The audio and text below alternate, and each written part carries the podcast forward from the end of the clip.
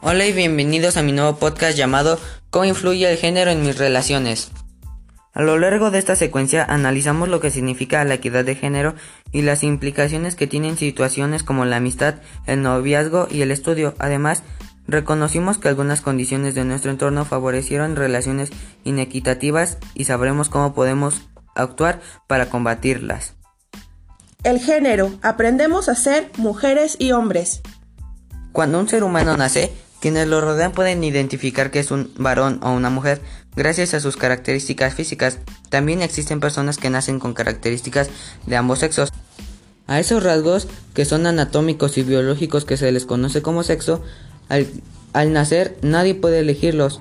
Son determinados por la naturaleza, pero en cada sociedad y cultura existen también creencias y valores sobre lo que significa ser y vivir como hombre o mujer. Por ejemplo, pensar que un hombre no, no debe llorar o que una mujer debe ser cariñosa. A este conjunto de ideas que se construye en cada cultura y que puede cambiar con el tiempo se le conoce como género. Las decisiones sobre tu futuro. Las ideas relacionadas con el género pueden afectar la toma de decisiones de las ideas personas cuando delimitan lo que pueden o no ser solo por su sexo. Un ejemplo es la elección de una profesión o un trabajo.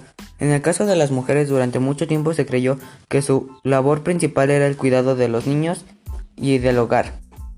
Eso hizo que muchas de ellas no tuvieran la posibilidad de elegir un trabajo o una profesión de su interés. En cuanto a los hombres, la idea de que debían ser los únicos proveedores del hogar fue la base de profesión en particular.